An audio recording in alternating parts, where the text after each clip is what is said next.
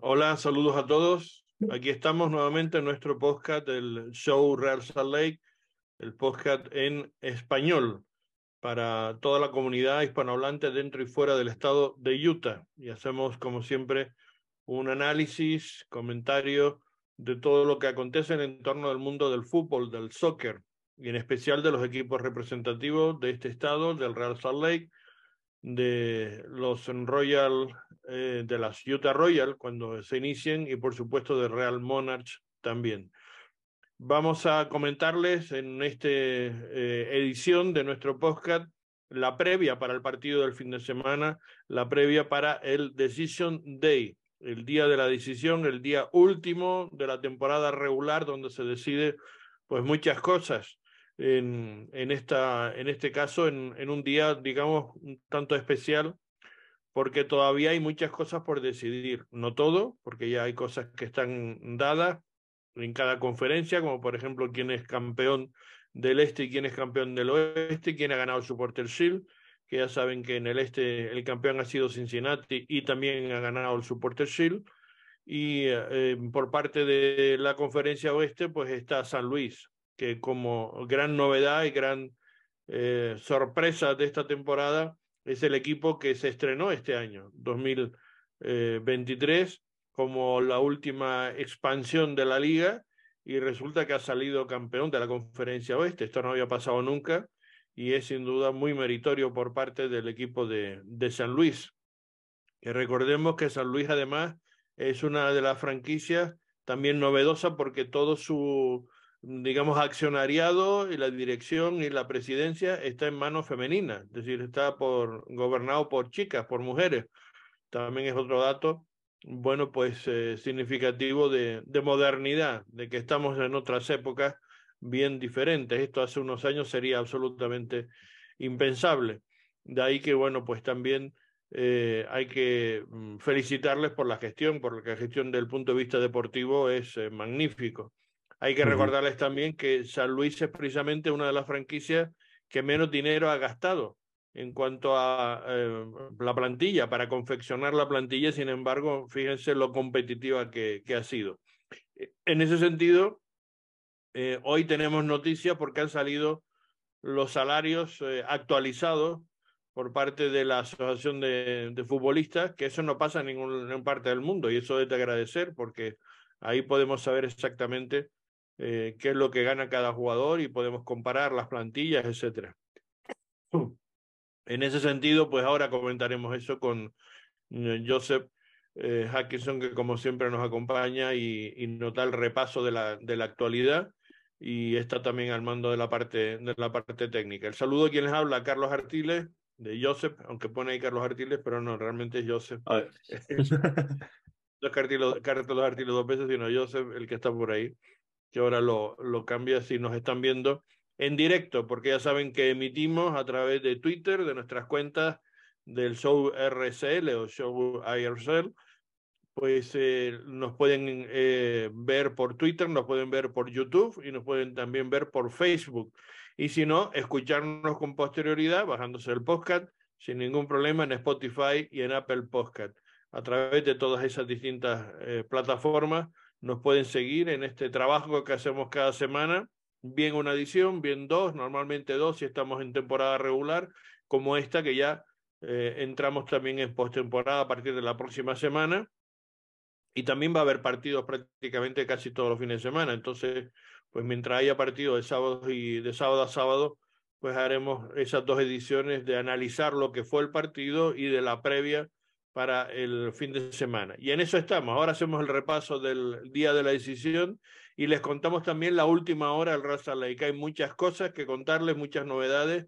Tenemos una entrevista en exclusiva con, eh, bueno, y además recién llegado, con Rubio Rubín, que llegó anoche de madrugada, después de estar jugando para su selección de Guatemala, mm, donde las cosas no le han ido bien en lo, en lo deportivo a la, a la selección nacional, pero sí para él, porque bueno, ha tenido minutos, ha marcado gol y nos dice que él está perfectamente, pero bueno, triste por, la, por cómo ha ido la cosa con, con su selección.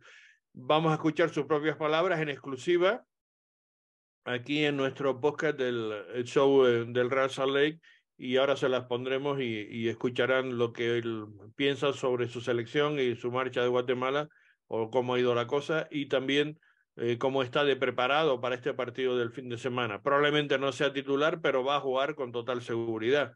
Ahora comentaremos por qué hay bajas importantes en el equipo que no se han recuperado de lesiones, etcétera, y le daremos también cuál es el posible once de cara al partido del sábado en, Colorado, en las afueras de Denver, en Commerce City es el partido. Todos los partidos ya saben que se juegan a la misma hora en dos horarios diferentes, uno para la conferencia este y otro para la conferencia oeste, que sería cuatro de la tarde hora de la montaña y las siete de la tarde para la conferencia oeste y el partido entre ellos del, del Real Salt Lake, como decimos, en Colorado.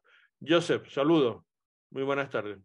Sí, buenas tardes a todos. Uh, saludos y sí, uh, como dijo Carlos, listos para hablar de las noticias y el partido del sábado. Ah, que, bueno, para ah, decirlo otra vez, es el último partido de la temporada, el Decision Day, como se dice, uh, en, como se, cómo se lo llama la liga, donde todos los equipos de cada conferencia juegan al mismo tiempo para finalizar la temporada y tener hecho al final los, los, la tabla, los standings. Ah, pero antes de hablar un poco de eso, tuvimos un partido entre que ah, grabamos el lunes.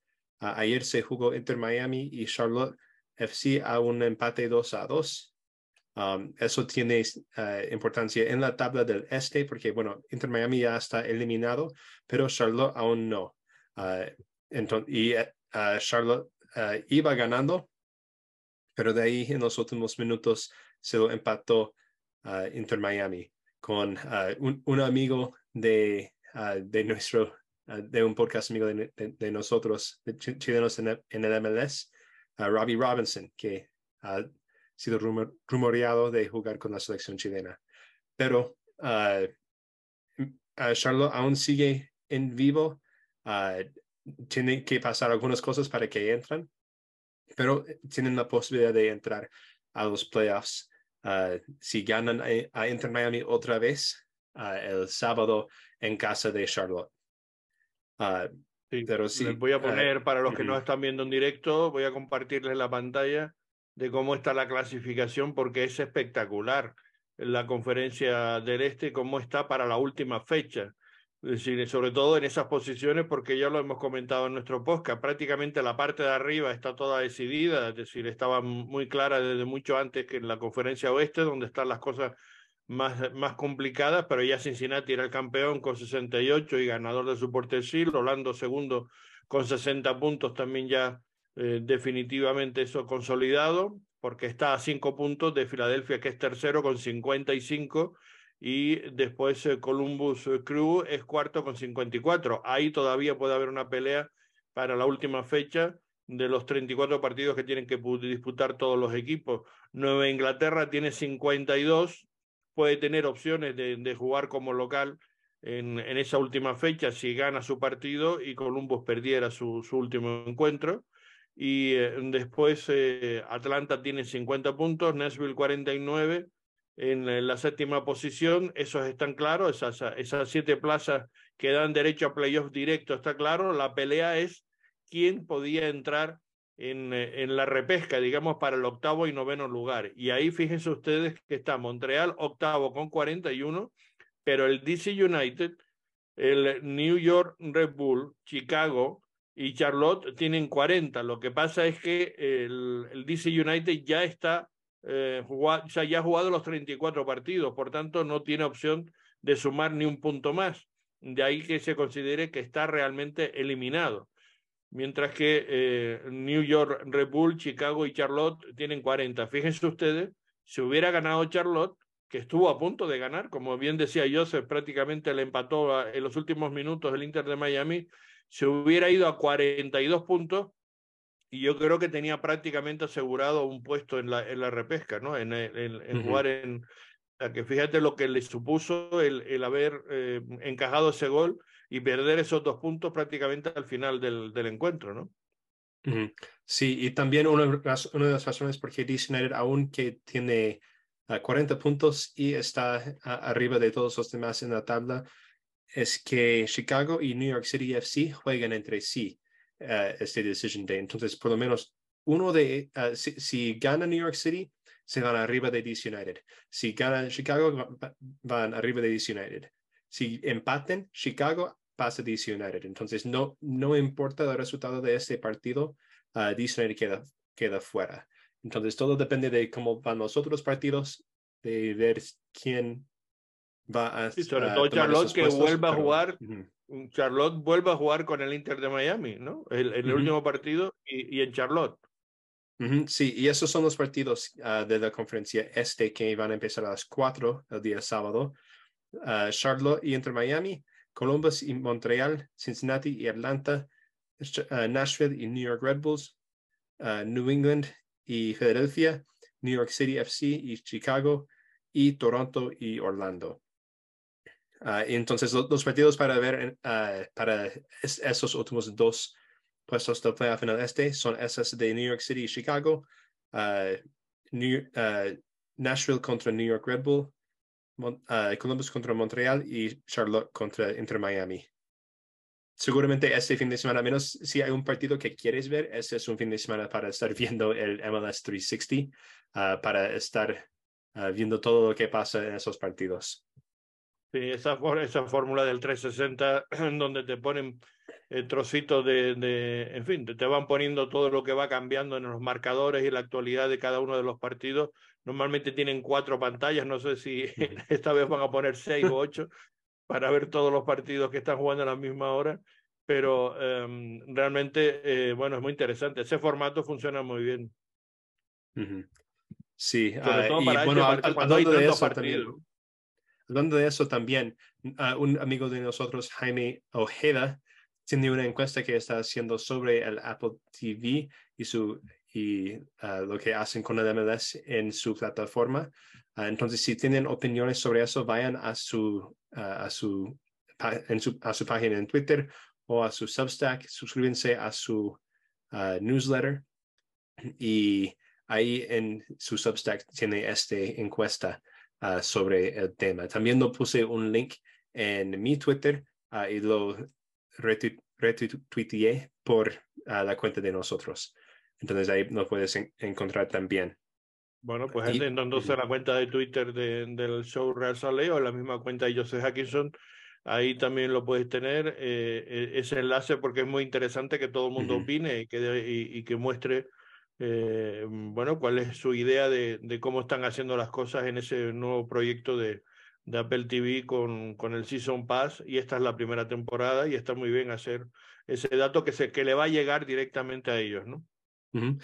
Y también uh, lo voy a, voy a poner el enlace en la descripción del video en, uh, cuando lo, lo, recibimos a YouTube y también en la, la, la descripción del audio que subimos a nuestras plataformas regulares. Uh, y bueno, en la conferencia oeste uh, va a haber aún un poco de drama este fin de semana porque faltan tres puestos de playoffs. Uh, Portland, Dallas, San José, Kansas City Minnesota, y Minnesota tienen la posibilidad de, posibilidad de, entrar a esos últimos tres puestos. y bueno, para recordarles, solo hay dos puestos de repesca. todos los demás van a tener esta seguridad de tener por lo menos dos partidos en los playoffs. Y uno de esos está aún disponible. Portland, Dallas y San José están empatados con 43 puntos. Uh, Kansas City y Minnesota con 41 pun un puntos. Entonces, uh, todos tienen posibilidad, solo depende de cómo sale este último partido. Pero la, la, drama va a ser en el partido de Sporting Kansas contra Minnesota. Los dos tienen lo mismo, uh, hablamos de eso el lunes, pero los dos tienen uh, 41 puntos, juegan entre sí. Un equipo tiene que ganar para estar uh, en posición para entrar a los playoffs. Si empatan, Portland, Dallas y San Jose entran en, solo dependiendo de la posición si, de, que salen después del partido. Pero si uno de ellos pierden o empaten, uh, es posible que no van a, los playoffs. Si Kansas City o Minnesota gana su partido. y, después hay una cosa que, que quería mostrar.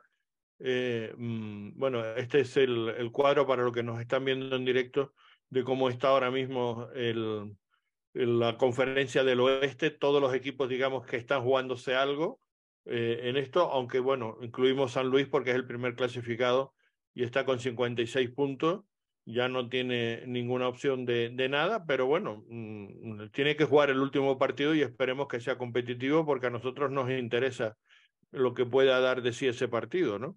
Eh, eh, mm, porque nosotros sí nos estamos jugando de alguna manera algo con respecto a cómo puede, digamos, eh, quedar esa, esa primera posición. Recordemos que el primer clasificado eh, eh, hace su primer partido o su primera eliminación de playoff, que es al mejor de tres, vuelvo a recordar, por eso el factor cancha es tan importante, contra el ganador del que queden octavo y noveno, que juegan ese partido entre semanas, será el miércoles de la próxima semana, donde se juegue el partido de repesca de cada una de las conferencias y será entre los que queden octavos y, y, novenos. Y por tanto, San Luis, como también Cincinnati, jugará contra el, el ganador del octavo noveno de esa, de esa conferencia. Y bueno, por parte del Real Salt Lake, eh, las opciones que tiene es de ser cuarto o ser quinto, incluso ser sexto, pero dependiendo de si gana, empata y dependiendo de los otros resultados, porque ya lo comentamos también en el podcast anterior, el Real Salt Lake eh, eh, tiene 47 puntos, Vancouver tiene 47, Houston tiene 48, el Seattle Thunder tiene 50 puntos y eh, el AFC 51. Aquí la pelea entre Seattle y el AFC también es importante mm, porque, bueno, están a un punto de diferencia y podían quedar uno por delante del otro y, y no solamente para el primer cruce de playoff, sino para semifinales y finales de conferencia, el que queda por delante es también el que consigue ser, eh, em, digamos, el, el, el, que tiene el, el, factor cancha a favor. Entonces, por eso, mientras más arriba queda, siempre es, mucho mejor, ¿no? Eh, es, es, más positivo en ese, en ese sentido. Bueno, y el Real Salt tiene muchas posibilidades de ser cuarto o quinto, eso es lo que más posibilidades tiene.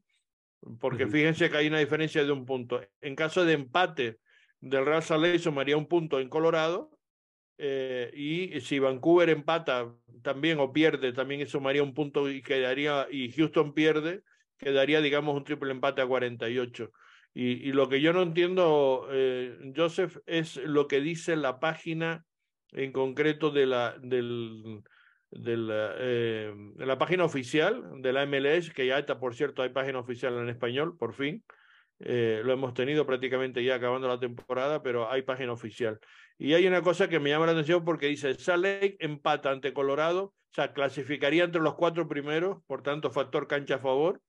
Si es el Salt Lake eh, gana en Colorado y Seattle pierde ante San Luis, o mm, eh, el, Real Salt Lake gana en Colorado y el Houston pierde o empata ante Portland. Y también la otra opción es que sería si empata, o sea, esto sería, los dos primeros casos serían caso de que se gane en Colorado. Si se empata en Colorado eh, y Houston pierde eh, ante Portland y Vancouver pierde o empata ante el AFC, con lo cual habría ese triple empate que vamos a 48, el Real Salt Lake aventaja en el criterio de desembate a Houston y por tanto sería cuarto. Eso es lo que no acabo de entender. No sé si tú lo has visto eso. Ah, no, Porque yo no veo, yo no veo que hay un, yo no veo que el Real Salt Lake aventaje en criterio de desempate a Houston. Porque hay que recordar que el criterio de desempate es el número de victorias, la diferencia de goles y goles a favor. Son las tres primeras eh, cosas que se, que se dilucidan ahí y, y claramente eh, el Real Salt Lake, sobre todo en goles, en diferencia de goles, es con mucha desventaja porque tiene eh, menos tres. Mientras que sí, lo, que, lo que nos ayuda es que estamos empatados en cuanto a victorias con Houston. Entonces, si nosotros ganamos y Houston pierde o empate, tenemos esa ventaja. si ganamos, sí. Si ganamos, está claro. Pero yo digo el factor, eh, em, pero ya no entra en juego la, el tercera, victoria si empatamos. Claro, porque si empatamos es cuando, cuando, cuando igualamos a 48 con ellos. O sea, si ganamos no y, y ellos se empatan o pierden, entiendo. Nosotros estamos por encima. Entiendo. Entonces, la, tercera opción es si Real Salt Lake empate contra Colorado, pierde, Houston pierde contra Portland y Vancouver em, empate o pierde contra AFC. Y Exacto, que se puede dar ese triple y, empate. Y de, una, y, de una, y de una forma, los tiebreakers van a favor de Real Salt Lake. Que, bueno, básicamente lo que tendría que pasar porque Houston está a más 11 de diferencia de goles, que es la, el segundo tiebreaker, ¿cierto? La primera de victorias, uh, wow, no sé qué está pasando. me salió unos globos. Tuvieron unos globitos. Eso es porque has hecho algún movimiento con el dedo y, y Uh. marca el, ¿Así? el tema. Uno, Pues no dos, sé. ¿Al- ¿Algo tres. hiciste? No sé qué hice. Ah, pero bueno, ah, entonces sí, ah, la, la primera siendo la, esa de, de victorias. Como estaríamos Sí. empatados de, de esta forma, a menos, no, sí, estaríamos empatados porque nosotros empatamos nuestro partido, no, no subimos este número. Houston no sub- subió este número, entonces la segunda sería diferencia de goles. Ah, estamos a menos 3, Houston a 11. Entonces tendría que pasar algo dramático de nosotros ganar por mucho y ellos perder por mucho. Para Ah, que te eso refieres entonces, ah, ya, ya, que eso no lo entendí. Ah, ya, eso es imposible prácticamente. Sí. La diferencia estamos hablando de 14, es decir, ellos Improbable que es la mejor palabra porque posible sí. Improbable. Hombre, posible es, pero, pero vamos. MLS dice diría que, puede pasar, entonces puede pasar cualquier cosa. Ah, bueno, no, pero eso, básicamente eso eso es una quimera. Yo lo que quiero decir que, por tanto, bueno, sí, ya, que es que no lo, no lo había entendido. Yo pensé que lo daban por hecho en el sentido de que en ese caso, en caso de triple empate, el Real tendría opción de, de ser cuarto. Yo creo que no. Entonces, en mi opinión, la única opción que hay es que el Real gane y que Houston no gane. Así de claro. O sea, y que Houston O no si gane. Seattle pierde. Si Seattle, si nosotros ganamos y Seattle, Seattle pierde contra Ah, St. bueno, Louis, también, correcto. Eso correcto, también, también, que yo, porque Seattle ah, todavía es- Ujú. Que yo creo que eso es más, más pro- probable, ah, porque Seattle en St. Louis, St. Louis seguramente quiere salir con victoria um, para acabar su temporada histórico. ah, pero también Portland no es un mal equipo tampoco, en- y Houston está viajando a Portland. Y jugar, Houston es- está jugando muy bien en casa. Y, y Portland, pero y muy Portland se mal está jugando afuera de ser casa. séptimo, ¿eh? Y Portland se está jugando ser séptimo, porque a diferencia del este, que ya los siete primeros estaban claros, en el oeste Portland es, ocupa la séptima posición, hay una diferencia ya de cuatro puntos con Vancouver, Real Salt Lake y tal, que estamos hablando, por tanto no llega a ser sexto, pero sí puede perder la séptima plaza si no gana. O sea Ujú. que está clasificado, pero necesita ganar para, Sí. para no perder la posición porque está empatado a 43 con Dallas y San José. O sea, necesitan no solamente a lo mejor empatar, no, tiene que ganar para, para estar seguro. Sí, y nosotros podemos llegar a ese tercer pu- puesto si Houston y Seattle pierden. Ah, ahora, pregunta Carlos. Ah, ¿Preferirías si quedamos cuarto y Houston quinto? Entonces tenemos que jugarnos contra Houston o que Houston gane su partido, nosotros quedamo- quedamos en cuartos y, jugamos contra Seattle, ah, que pierde contra St. Louis, en- dec- de- decimos en, en esta situación. O sea, ¿prefieres jugar contra Houston o contra Seattle en esta primera ronda? Es que esa, esa es la gran cuestión. Esa para mí es la gran cuestión. Aquí le estoy poniendo también a toda nuestra audiencia que nos ve en directo eh, si eh, la posición, si, la, si el playoff empezara hoy, cómo están las posiciones en estos momentos. Y ahí ven el cuadro eh, de lo- los cruces y, cómo quedaría eso. Y entonces, en estos momentos, Razaley es quinto y Houston es cuarto que probablemente em, si tenemos eso que estamos comentando de que se gane en Colorado se invertiría y entonces Razalay podría ser cuarto, pero como tú bien dices también podría ser tercero. Entonces la cuestión es qué nos eh, interesaría más en ese sentido. Yo creo, sinceramente, em, vamos, mi, mi apuesta sería eh, em, lo mejor posible, Joseph. O sea, lo más arriba posible. Bueno, o sea, intentar ser tercero. Sí, para mí, ah, bueno, porque ta- también los únicos equipos con quienes podemos enfrentar son, son esos tres que están en el, medio con nosotros. No vamos a terminar en el, en el séptimo lugar, entonces no jugaríamos contra el LAFC. No vamos a, estar de repesca, entonces no vamos a jugar contra el St. Louis. Vamos a estar jugando contra Houston, Vancouver o Seattle. Confirmado. Exacto, exacto. ¿Cuál de esos sería mejor? Yo creo que... Y, muy probablemente Houston o Seattle. O sea, muy probablemente lo que más opciones tenemos, más que Vancouver, sería eh, eh, Seattle o, o, Houston. Para mí, ah, yo creo que la mejor opción para nosotros de esos tres sería Vancouver. Sí, claro. Ah, yo de, y de jugar con, ah, y tener esa ventaja de casa, porque ya sabemos que no jugamos nuestro mejor fútbol en canchas sintéticas. Y entonces jugar contra Seattle y Vancouver no es la mejor opción por eso, pero yo creo que nuestro equipo es mejor, uh, tiene mejores opciones y mejores tácticas para jugar contra y tener éxito contra esos dos equipos. Ya sabemos que Houston nos puede matar.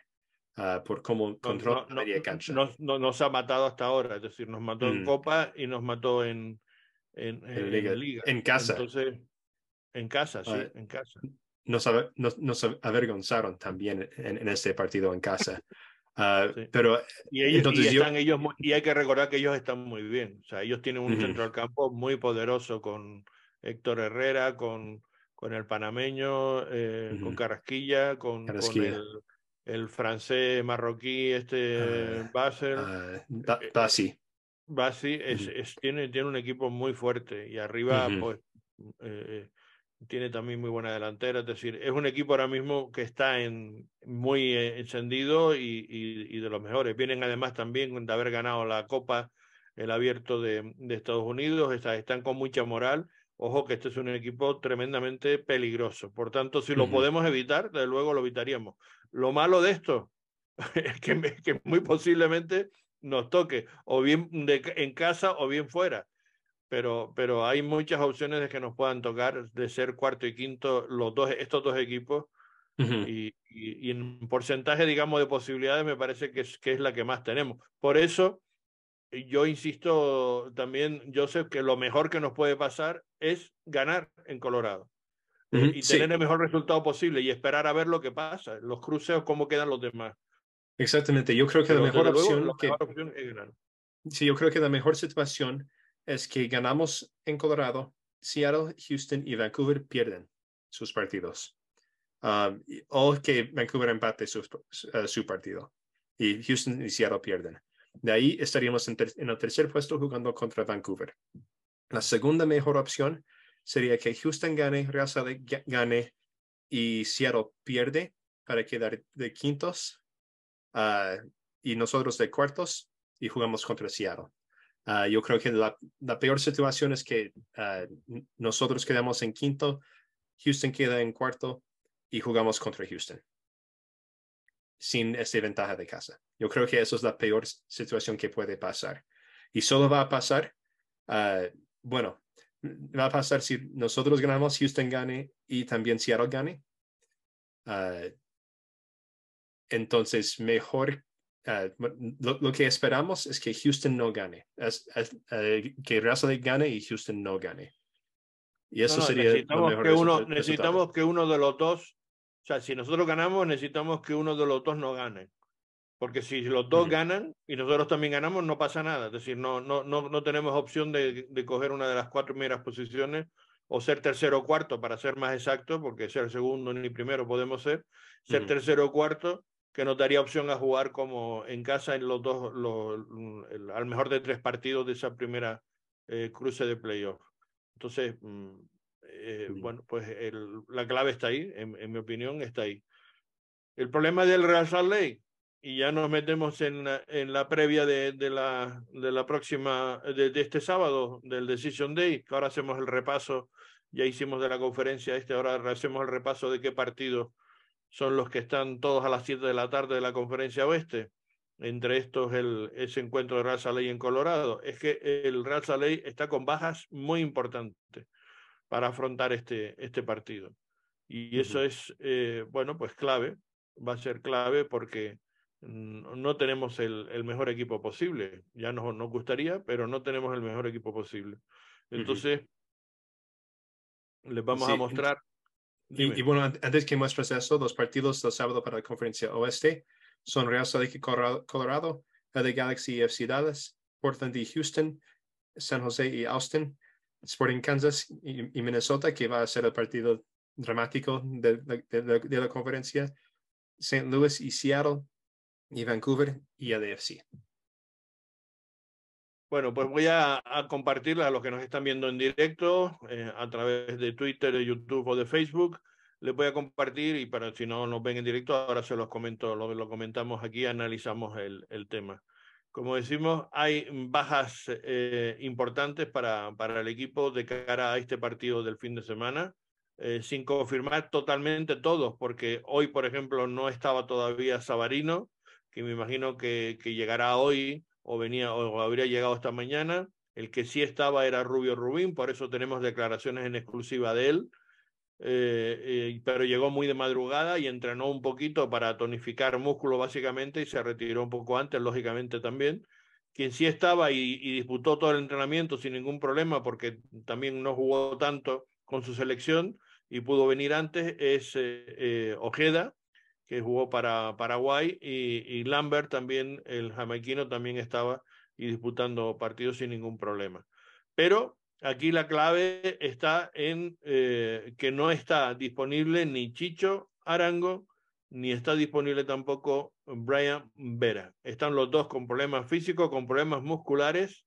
Y ojo, porque el problema no es solamente para este fin de semana, que no van a estar, y son, son dos bajas de titulares fundamentales, que si a eso le sumas a Pablo Ruiz, pues estamos hablando de, de una columna vertebral clave importantísima para el equipo.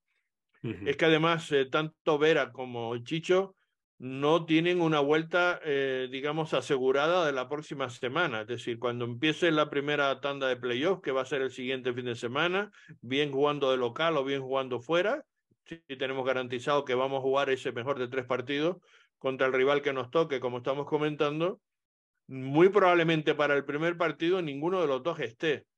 Eh, eh, sobre todo quien, quien preocupa más, eh, porque tuvimos oportunidad de hablar con Pablo Mastroeni, que también le adelantamos ya que Pablo nos, se comprometió con nosotros para estar el próximo lunes en nuestro podcast aquí en, en, directo para analizar lo que ha sido la temporada regular y comentar todas las circunstancias en torno al equipo.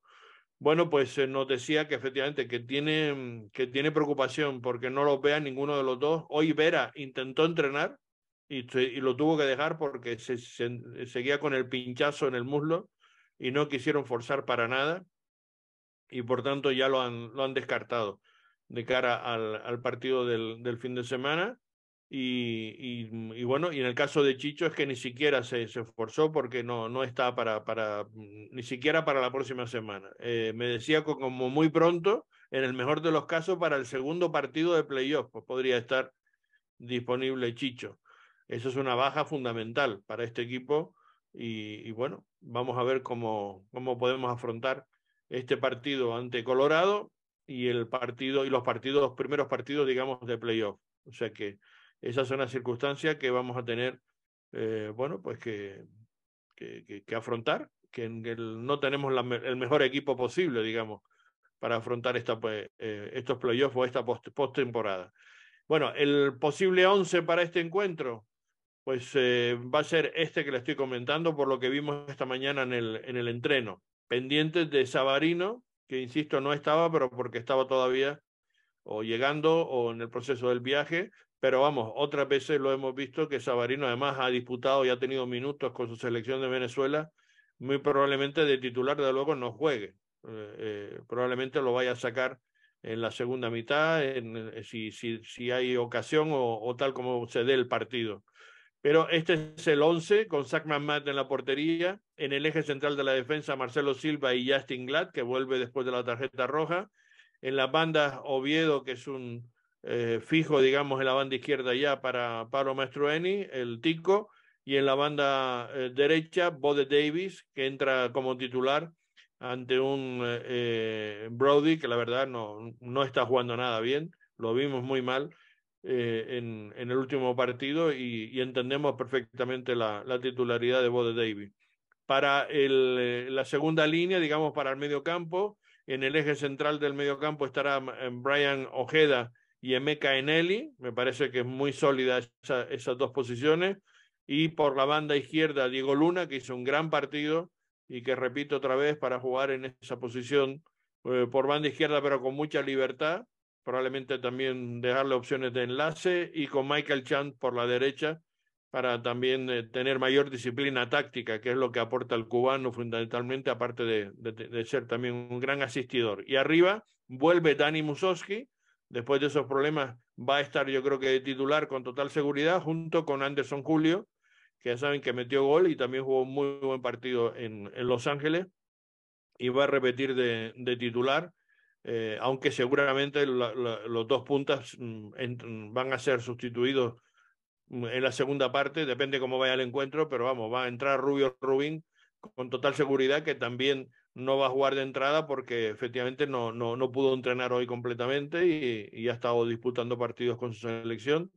Lo mismo que Sabarino, que probablemente también entrará en, para la segunda mitad con total seguridad. Esos son los cambios muy, muy, muy posibles y, y no sé si también tendrá opción Damir Kreilak eh, para, para jugar. Pero, en fin, esto es lo que yo eh, entiendo que puede ser el once titular. Repito, Sam Ahmad con Oviedo y Bode Davis, eh, Marcelo Silva y Justin Glad en la defensa, con Brian Ojeda y Emeka Eneli, con Diego Luna y Michael Chan como por banda, y arriba Anderson Julio y Dani Musowski. Sí, entonces Brian Ojeda regresó temprano un poquito de su, de su selección, si no me equivoco, porque no estaba en la plantilla para el partido de ayer o anteayer, no me acuerdo, uh, contra Bolivia. Antes creo, ayer, creo que fue. Sí. Uh, pero jugó unos minutos contra Argentina. Entonces, seguramente uh, le dijeron, bueno, no, no tenemos planeado que juegas en este segundo partido, entonces pidió que podría regresar un poco temprano y por eso estar con el equipo antes del partido del sábado, porque de, otra forma estaría llegando más o menos hoy como está Sabarino. Sí, sí, sí, sí, es lo lógico, efectivamente.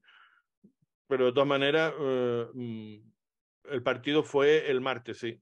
El martes, o sea que tuvo tiempo para llegar hoy jueves. O sea que si viajó, eh, tuvo tiempo, por eso no, no tuvo problemas en ese sentido y el partido fue ante Bolivia, efectivamente Paraguay ganó 1-0 en ese, en ese partido. Bueno, pues esta la, Rubín. Sí, vamos a escuchar efectivamente a, a, Rubio Rubín esas declaraciones que hizo y de, de su mm, eh, bueno de, de, su presencia con la selección de Guatemala y después de lo que espera para, para el, el digamos este partido ante Colorado. Estamos con Rubio Rubín, que acaba de salir del entrenamiento para tonificarse un poco porque llegó anoche de madrugada, ¿no? Sí. ¿Qué tal con la selección? Bien. no, pues ahí más o menos, ¿me entiendes? Bien ir a agarrar más minutos, a sumar y tener de ritmo para, para mí, pero claro que los resultados dolió. Perdimos dos partidos claves, salimos, estamos afuera de la Copa América y pues ya para noviembre pues está listo por, por lo que viene también. O sea que un poco triste, pero minutos por lo menos que has tenido, ¿no? Sí, sí, exacto, minutos y un gol y al mismo tiempo seguir sumando y, y para pues, traer ese mismo ritmo acá que estamos yendo para, para los playas que, que, es importante, queremos pues levantar un trofeo. Sí, de cara al, al partido de este fin de semana, ¿cómo lo ves? Ah, yo creo que tengo una, una gran oportunidad, sabemos que Colorado también está jugando en casa, va a, estar, va a ser un partido de, de, de rivals, ¿no? Sí. Rivalidad y pues necesitamos uh, tener un, un, buen partido porque sabemos que es un partido complicado pero se puede ganar sabiendo que, que nosotros si sumamos tres puntos podemos estar en el, el tercer lugar y tomar esa posición de, de, de tener un partido en casa eh, que, que es bien importante eh, comenzar con el pie derecho en, este, en los playoffs.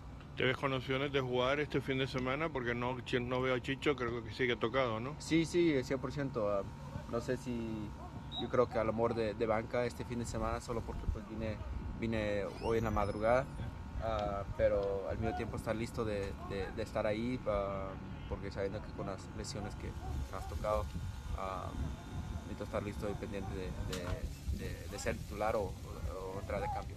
Gracias, suerte. Gracias.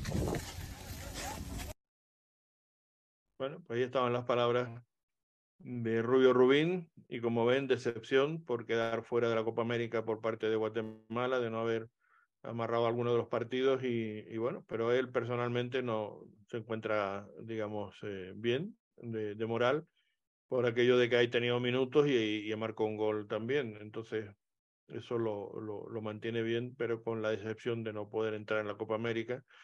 Y, y, después con ilusión para este partido porque está muy bien físicamente. Yo creo que él, él puede aportar muchas cosas y lo, lo, ha estado haciendo muy bien cuando ha salido con el Real Salt Lake y bueno, él entiende que probablemente de entrada no va a jugar y yo creo que no, no eh, como digo, está prácticamente hecho que seguirá Anderson Julio, que lo merece después de haber tenido un gran partido en Los Ángeles con gol incluido, y después la vuelta de Dani Musowski, que, que también es otro jugador que merece darle, darle minutos, ¿no?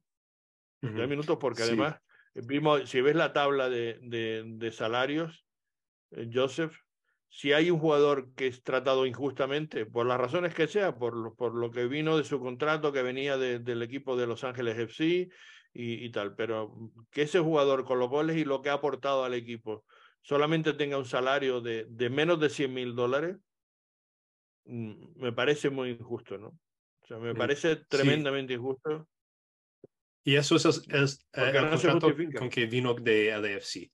Y parte claro. de, de, la drama con Dani, Dani Musovsky, Musovsky, este año ha sido que él quiere un mejor contrato. Y parece, uh, en, en, cuanto a lo que se ha dicho, uh, nada oficial, pero uh, cuando lo, recibió de intercambio con el AFC, le, le prometió un mejor contrato.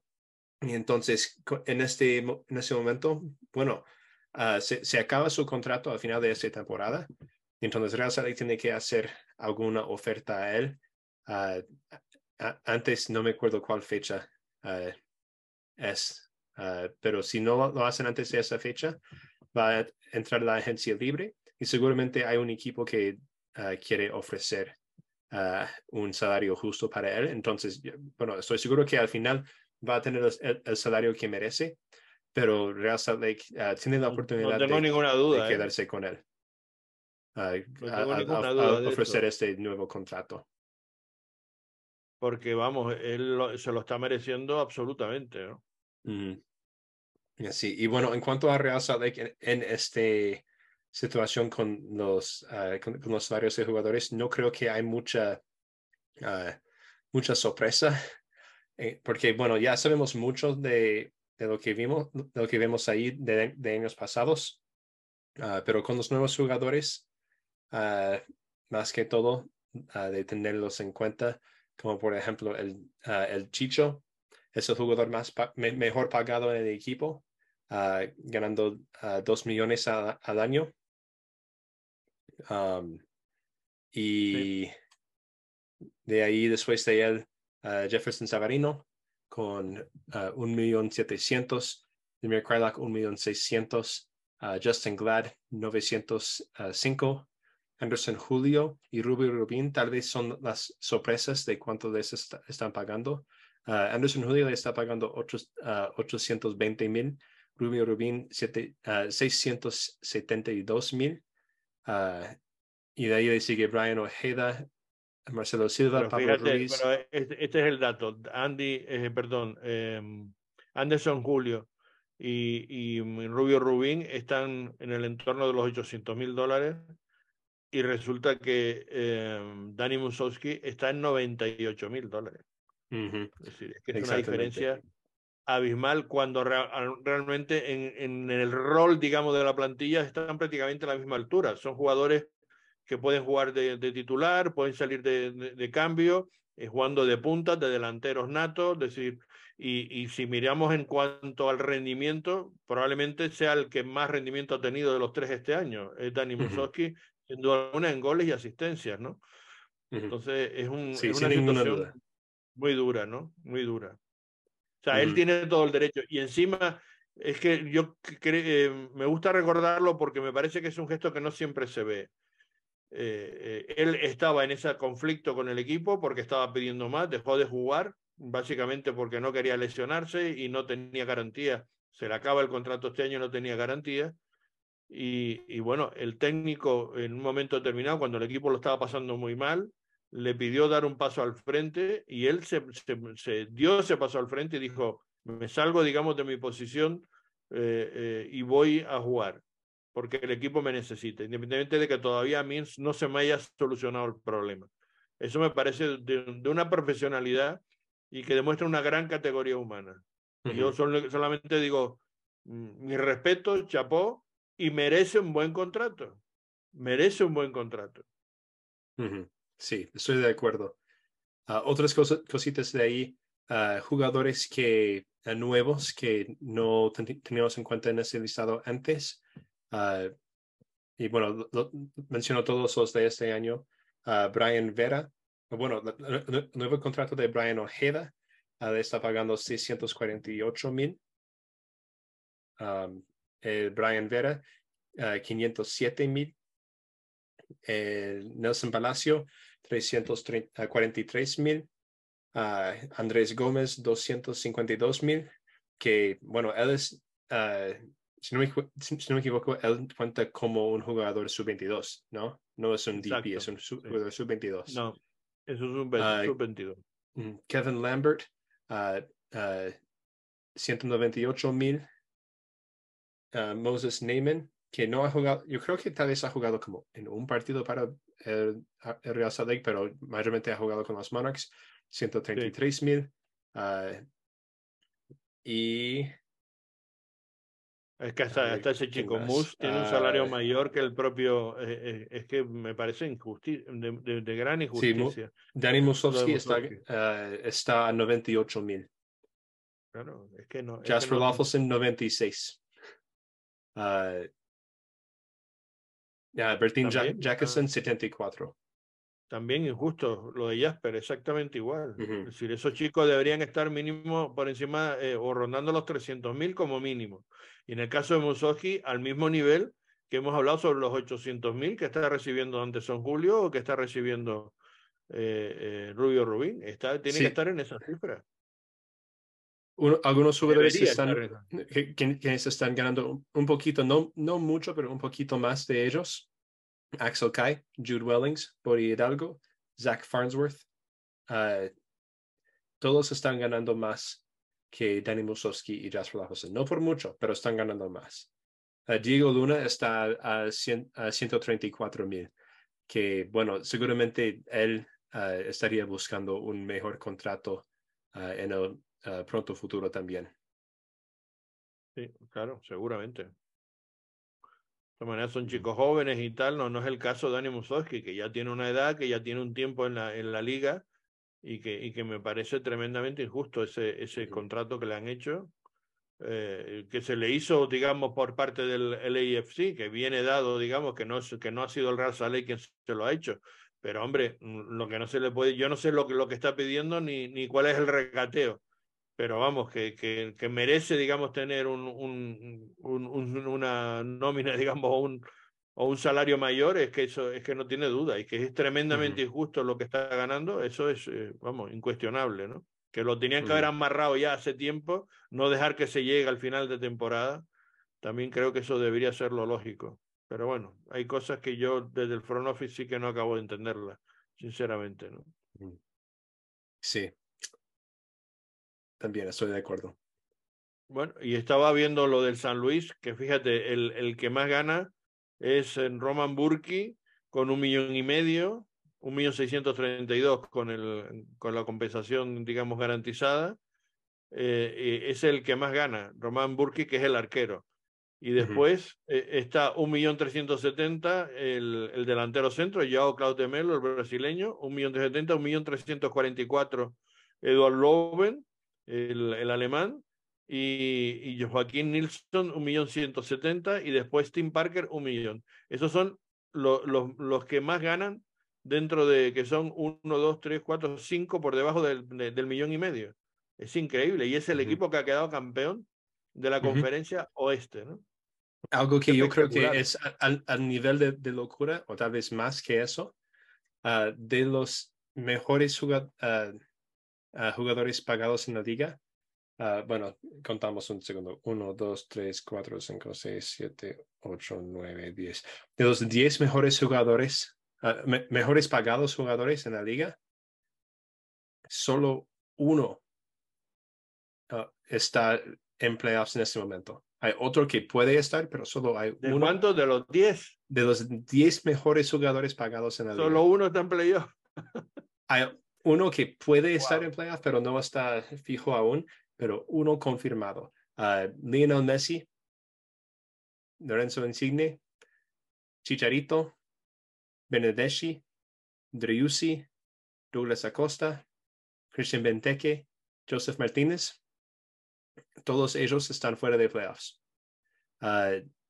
Héctor Herrera está en playoffs. Y Shakiri puede estar en playoffs. No está fijo aún. Pero esos son los 10 mejores pagados jugadores en la liga. Y solo uno ahorita está en playoffs. Otro puede, ser, puede estar en playoffs dependiendo de, de resultados este fin de semana. Es impresionante ese dato, ¿eh? tremendamente impresionante. Eso lo voy a poner también en el cuadro a, nuestra audiencia en directo para que vean porque es realmente espectacular, ¿no? Estamos teniendo, bueno, Lionel Messi, eh, pero bueno, lo de Messi son 20 millones, pero ese es el salario exclusivamente del equipo, pero él está cobrando otros incentivos por otro lado, o sea, pero bueno, él está en otro nivel y digamos, está fuera de, de, concurso, por decirlo de una manera. él está en otra, en otra batalla y es absolutamente normal porque lo genera. Entonces, que lo gane es absolutamente lógico porque él lo genera, como todos sabemos. Pero vamos, quien no lo genera y quien ha sido un fracaso y no sabemos si va a seguir en la liga o no, yo creo que no va a seguir, aunque lo tienen difícil Toronto para desprenderse de él porque tiene un contrato que le quedan creo que dos años mínimo. Son 15 millones 400 mil eh, con la compensación, el salario base es siete y medio, pero con las compensaciones, que no sé qué tipo de compensaciones tiene Lorenzo Insigne de Toronto después del fracaso de la temporada, pues tiene 15 millones 400, el segundo mejor pagado. Después está el, el suizo del Chicago Fire, Serdan Shakiri, que tampoco ha, hecho una muy buena temporada, ni tampoco ha estado bien en, en, en, Chicago Fire, no ha marcado una gran diferencia, y es el tercer mejor pagado con 8 millones 153 el Chicharito pues sí ha hecho diferencia y sí ha hecho cosas importantes, pero se ha lesionado desgraciadamente para el jugador mexicano. Es el, el que tiene el tercer mejor salario con 7 millones 443 y también lo produce porque nada más que en venta de camisetas y merchandising sin duda que genera esos recursos para, para el Galaxy. Después lo de Bernardeschi con, con Toronto, pues lo mismo que Lorenzo Insigne, otro fracaso absoluto y es el siguiente mejor pagado con 6 millones 295 mil eh, dólares que no se, no se justifican para nada. Sebastián Driussi, el argentino, para el Austin FC, 6 millones de, de, dólares. Bueno, más o menos puede justificarse. Es jugador referente, aunque Austin este año no se ha clasificado, como decía Joseph, y ha sido un fracaso en esta temporada. pero bueno, pero sí es un excelente jugador y ha sido excelente para, para su club. Sí, es un jugador que marca diferencia, está claro. eh, bueno, quizás un poco alto el salario, en mi opinión, decir, pero bueno, 6 millones me parece un poquito alto. Héctor Herrera, absolutamente justificado, porque lo hace y lo marca, y además es el referente del equipo, es el que tira del equipo y está haciendo una temporada formidable. O sea, no, no hay ni un pero que ponerle. sí, un, un candidato MVP de Herrera. Exacto, y, y, que probablemente incluso merecería más de los 5 millones 200, en viendo a, los otros que están por encima. Douglas Costa, Douglas Costa mm, para nada se merece esto el brasileño, no entiendo por qué le pagan 4 millones y medio a ese jugador, no, no, no lo entiendo en absoluto. Christian Benteke, pues exactamente lo mismo el del DC United, tampoco entiendo esos 4 millones 432 mil. Yo creo que tiene más sentido eso que la de, la de Costa. Ah, por supuesto. si, me das sentido eso, pero, sí, sí. Ah, pero también Benteke no está. Ah, bueno, pero es un jugador en verdad que hace la diferencia que tal, pero no efectivamente no está dando el nivel que se espera, pero es un jugador que hace diferencia, eso es verdad. O sea, que es un buen goleador y, y sí, pero esos cuatro millones no se justifican. La mitad me parecería razonable, sobre dos millones sería más razonable. Joseph Martínez, pues bueno, por todo lo que ha sido él en la temporada y porque venía de, de, de Atlanta, mm, pues puede justificarse de alguna manera, aunque me parece también demasiado alto para, para lo que él está aportando. En Hace unos años sí diría que el salario se, sería adecuado, pero eso es demasiado.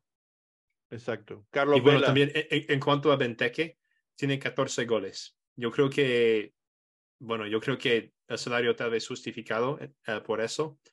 Uh, DC también tiene otros problemas. Por, uh, entonces, o sea, no es la culpa de Christian Benteke que no llegaron a los playoffs. Sí, tienes razón. O sea, no, no se lo puede reprochar porque se ha metido 14 goles, evidentemente que no. Pero yo no digo que no, que no merezca un salario alto. Lo que digo es que quizás me parece un poquito alto para un jugador de sus características y por lo que lo hemos visto, como José Martínez también, que como tú dices, a lo mejor hace dos años quizás, pero ahora también me parece que está excesivamente inflado, en mi opinión, ese salario. Carlos Vela, eh, pues eh, bueno, está también dando los últimos eh, años de su carrera, ya es un jugador con mucha, muy veterano, pero también genera y, y vende muchas camisetas, o sea que también eh, eh, mm, digamos, no está mal pagado ni, ni, me parece razonable esos 4 millones 300. Mm. No me lo parece Temo Puki, que gana 3 millones y medio en Minnesota United. Me parece que no es un jugador que realmente esté marcando la diferencia. En, bueno, tiene, ni, tiene 10 goles. En la liga. Puki, Puki tiene 10 goles y, y se fichó en media temporada. Ah, bueno, entonces. Es un, es un DP estrella para, para Minnesota, seguramente, y, está haciendo, y sí está haciendo diferencia. Sí, sí, es que no, lo que no me acordaba es que había venido a mitad de temporada. Yo, yo, lo, yo pensé que había venido, que, que, había jugado la temporada entera. Entonces ya, ya cambió de opinión. Entonces aquí sí está justificado. Carles Gil también, por supuesto, que está justificado, es el referente de New England, el, el jugador español. Eh, Nicolás Lodeiro bueno, no ha hecho un buen año, ha estado jugando casi más de, saliendo de la banca que de titular, también jugador ya con, muchos años y, en fin, tenía ese salario, yo creo que ya hace tiempo, ¿no? Se mantiene. Lo mismo que Díaz, son dos jugadores, los referentes, digamos, del del Sonder y que no están ya, digamos, más de salida y son salarios que, las, que los tienen de lo que han hecho en el equipo en temporadas anteriores. Lo de Mukhtar pues está muy justificado porque Hani Mukhtar es sin duda uno de los mejores jugadores de la liga y, y, y con un rendimiento extraordinario para Nashville. 3 millones 138 es un más que justificado salario. Josie Altedor, pues lo pone Major League Soccer, eso es algo que se están tragando la liga es, porque sí, ni, eso, ni, lo han oh. podido colocar y siguen pagándole y son sí, casi 3 millones, qué barbaridad. Sí, qué bobada con eso. Qué bobada. Pero qué bobada, sí, dicho, dicho Mariposa, qué bobada, tremendo.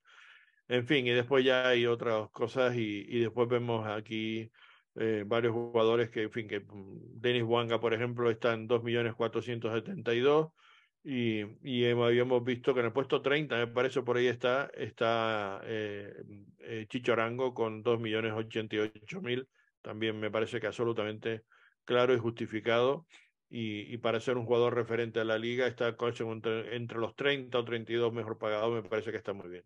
Es un, es un muy buen fichaje, buen dinero para él y, y muy justificado por, por, parte de Rasta Lake.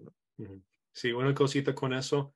Uh, el año pasado hice una encuesta uh, a través de RSL Soapbox, que ahora es el Wasatch Soccer Sentinel, uh, en cuanto a que si, si tú eres, eres Elliot Fall, ¿qué harías este, uh, durante este uh, post-temporada y pretemporada ah, sí.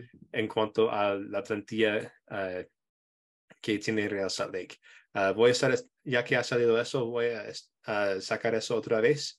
entonces, que queden pendientes de eso. espero sacarlo antes de, del primer partido de, de playoffs. que el lunes espero, tal vez que, que esté publicado después del partido del sábado. Um, pero sí, uh, vamos a ver uh, lo que dice la gente otra vez. Muy bien, me parece muy, muy oportuno. Y, y veremos si, mm, lo que opina la gente sobre lo. Bueno, bueno, vamos a esperar también a que acabe la temporada, ¿no? Porque va a ser clave eso, ¿no? Ver cómo queda la temporada y a partir de ahí analizar lo que se puede hacer con la plantilla. Que yo creo que, que, que hay una buena plantilla, sinceramente. Yo estoy convencido de, que hay una buena plantilla. O sea, hay miembros para poder hacer un buen papel. Eh, el, el, problema es que tengamos la plantilla al completo, claro. Esa es la dificultad que tenemos ahora mismo, ¿no? Que no tenemos una plantilla eh, em, al completo y vamos a ver lo que, lo que se puede tener de cara a, a ver si puedo poner aquí, que estoy intentando poner la plantilla, por cierto, hablando de plantilla, de el 11 para eh, Colorado Rapid, pero me da que no se comparte bien. Y lo voy a intentar poner de otra manera porque los traigo directamente de los traigo directamente. Eso es un poco mejor. ¿Estaba mejor? Sí. Déjame ver si lo puedo sacar de aquí.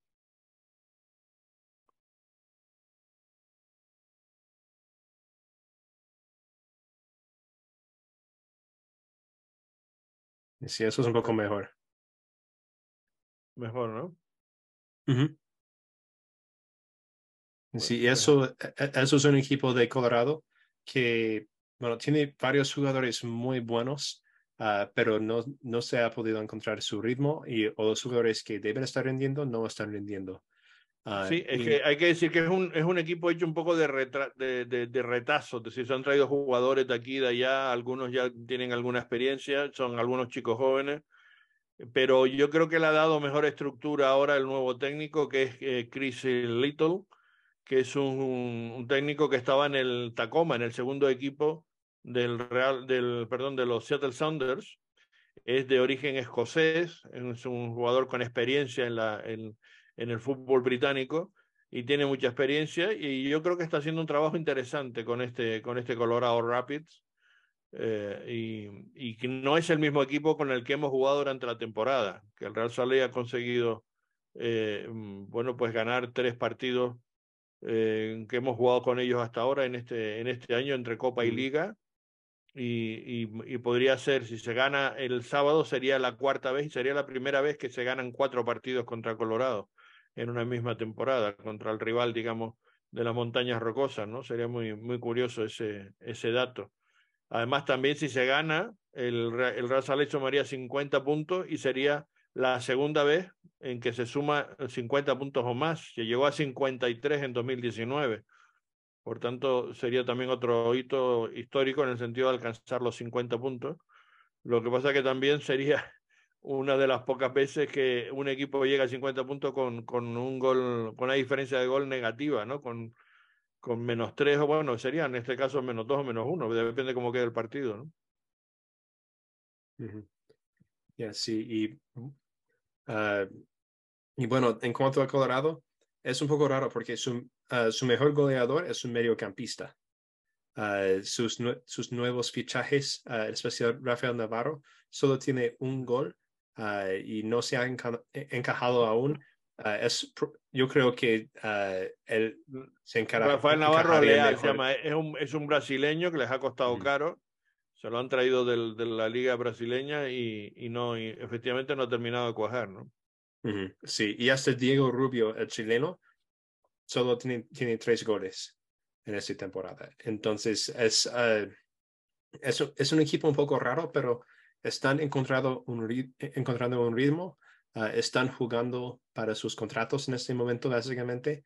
Um, y yo creo que el año, el año que viene van a uh, va a ser muy interesante para ellos, pero uh, para, uh, para acabar este año, yo creo que ellos van a salir en ese partido con todo porque, bueno, no tienen nada que perder y sí. va a ser un va a ser un desafío como Real para Real Salt un poco parecido a cómo fue el partido en en Los Ángeles pero con jugadores con tal vez menos habilidades que lo que vimos con uh, uh, esos, uh, esos jugadores de como Jovic, Djokovic o no, no, me acuerdo cómo se dice su nombre, o Douglas Costa que tienen, pueden crear momentos de mo momentos eléctricos Ah, pero ellos no tienen ese, tipo de jugador, pero van, ah, van a estar jugando de una forma muy sólida. Juegan con un 4-2-3-1, eh, em, empataron a uno en el último partido con Dallas, en ese partido que estaba eh, eh, pendiente, y, y, hay que decir que juegan, suelen jugar en la, en la portería con Marco Ilix, que es jugador eh, de Centro Europa. Después están con Anderson y Goodman en, la, en las bandas, con eh, Andreas Maxo y Danny Wilson, que nos metió un gol, recuerdo en, el, en uno de los partidos contra el Real Salt de cabeza, es un jugador muy alto, y anotó uno de los, de los goles. Después en, eh, en el medio campo Conor Ronan, que es un jugador irlandés que se han traído de, de la liga británica, me parece, de, de, no me acuerdo ahora de qué equipo, y es un chico joven, un chico interesante. Después Colbasset es el otro jugador pivote, digamos, por delante de la defensa. Arriba el canadiense Priso, Real Priso, que es el jugador, digamos, que actuó un poquito de enganche y, y, que es un jugador también talentoso, un chico joven. Arriba, después, después por la derecha, Jonathan Lewis y Calvin Harris. Y como decimos, el punta Rafael Navarro, el brasileño, que de momento no ha cuajado y que esperemos que siga sin cuajar al menos para este fin de semana, para que no nos haga ningún, ningún gol y necesitamos nosotros sumar esos tres puntos para estar lo más arriba posible. Bueno, pues no sé si quieres comentar algo más. Bueno, para mí no, ah, solo que ah, estaremos de vuelta otra vez el lunes después del partido con el resultado y ah, hablar de cómo salió todo este fin de semana y preparándonos para el ah, partido del próximo sábado, que será el primer partido de playoffs. Exacto, nosotros el lunes estaremos de vuelta y nos tenemos comprometida la entrevista con Pablo Mastroani para analizar lo que ha sido la temporada regular. O sea que el lunes tendremos un, buen programa, creo yo, un, buen podcast con esa eh, visita en directo de Pablo Mastroani analizando la temporada regular. Ese va a ser el compromiso y esperemos contar con él el lunes, insisto, a partir de sobre las cinco y media aproximadamente tenemos este directo. Ya saben que por Twitter, por YouTube o por Facebook y si no también eh, con posterioridad en Apple Podcast y en, en Spotify. Síganos, den al dedito, apóyenos el, el trabajo que hacemos y el esfuerzo que hacemos para darles toda esta información para ustedes, para todos los que nos siguen toda la semana. Sí, muchísimas gracias y nos veremos la próxima semana. Saludos de Carlos Artiles y de Joseph Hackinson y volvemos el próximo. Chao.